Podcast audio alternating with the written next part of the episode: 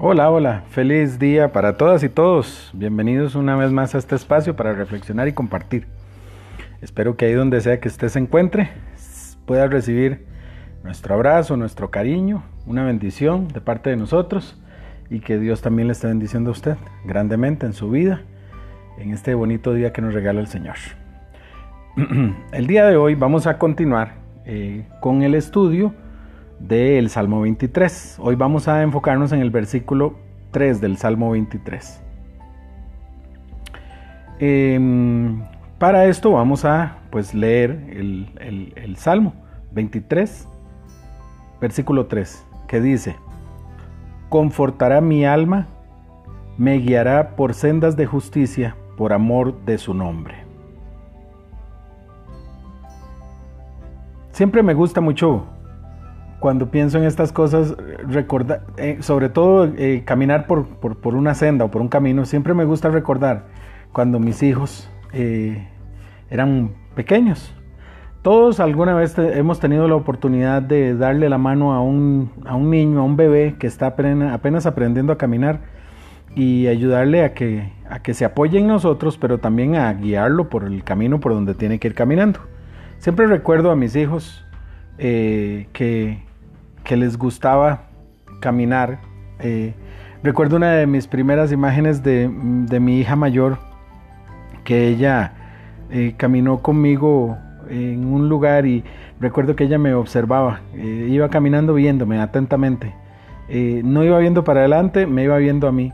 me llamaba mucho la atención porque yo iba muy concentrado viéndola, viendo hacia adelante y viéndola ella con el rabillo del ojo, pero noté que ella estaba muy atenta viéndome a mí. Algunos niños hacen esto, quitan su mirada del, frente y, se fijan en el que les está dando la mano para guiarlos.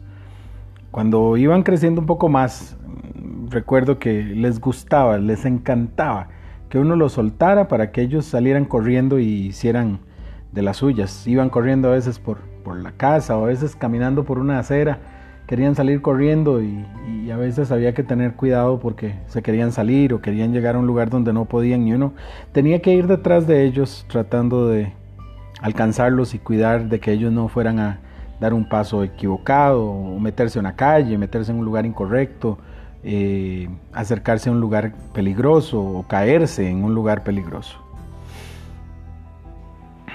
Eh, Siempre era esto, era ir acompañándolos a que estuvieran de la mano, sostenidos, pero también estar atentos a que no tropezaran y se cayeran. Este, a veces cuando corrían o se salían del camino o de la acera o del lugar en donde estaban, eh, se tropezaban y se caían. Y entonces uno tenía que correr apurado para ir a ayudarles a levantarlos y a, a ponerlos otra vez. Cuando no se hacían mucho daño, eh, mm, casi no había llanto, pero cuando se hacían daño lloraban y se ponían eh, bastante sensibles por esa situación. Cuando se caían, cada caída no era un motivo de alegría para el, para el niño ni para, ni para mí, o sea, era un motivo de, de, observación, de preocupación o de atención. Si la caída era muy grande, eh, entonces había más preocupación y más atención, que no tuviera algo grave, que no se hubiera hecho mucho daño. Em, y no era que uno propiciaba el hecho de que se cayeran. Mm, llegaba el momento en el que tropezaban y se caían, corrían más rápido la cuenta y se caían, eh, daban un mal paso y se caían. Eh, caerse es parte del caminar. Yo creo que todos nos hemos caído. Este, y, y al caernos siempre uno siente un par de sensaciones. La primera es una sensación de, vamos, de que uno no, de, incapacidad. Uno no se sintió, sintió que hizo algo incorrecto y que se cayó. Y la segunda es un poco de vergüenza. Pero yo creo que caerse es natural, al igual que es natural caminar. Em, es evidente que cada caída le enseñaba algo a los chiquillos que se caían.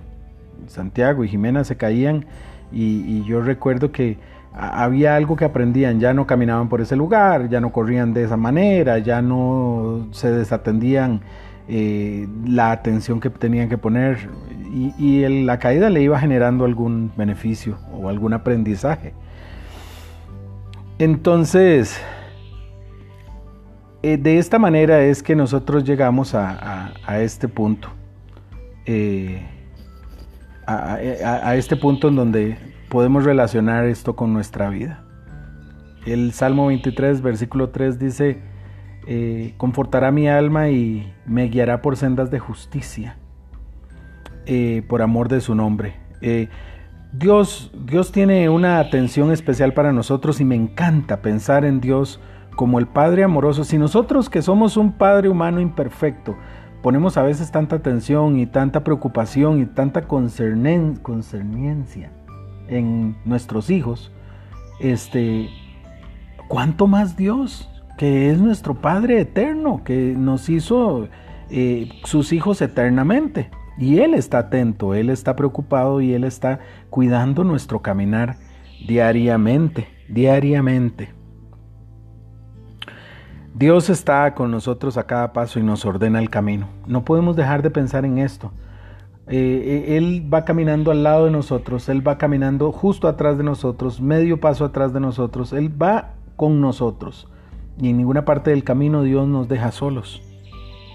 Al caernos, porque nos vamos a caer en nuestra vida y en nuestra vida espiritual también, Dios nos conforta.